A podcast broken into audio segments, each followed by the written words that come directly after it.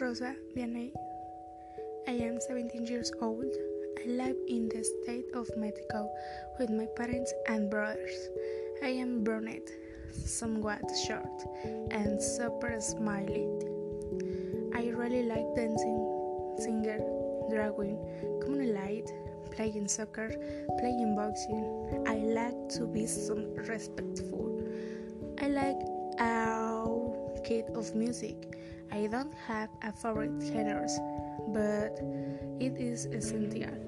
Essential. It is a K-pop genre. South Korean. I don't not. I do not like to judge or be judged. That is why I like to respect the and tested of theirs. Usually someone will get to grab for a small things, but more when something does not go well, and to raise it myself. I like to do something on paper, listen to music, or simply sit while the possible silence and think. I do not like having many friends since since I am of the idea of the more people around you, the more you can get hurt.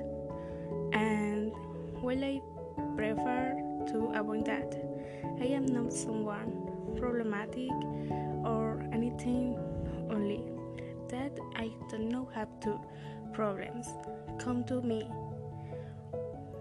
We don't then need to look for them and realize every person defends himself against that. This is I'm sorry. This has been all my my part. Nice rest of the day. Bye.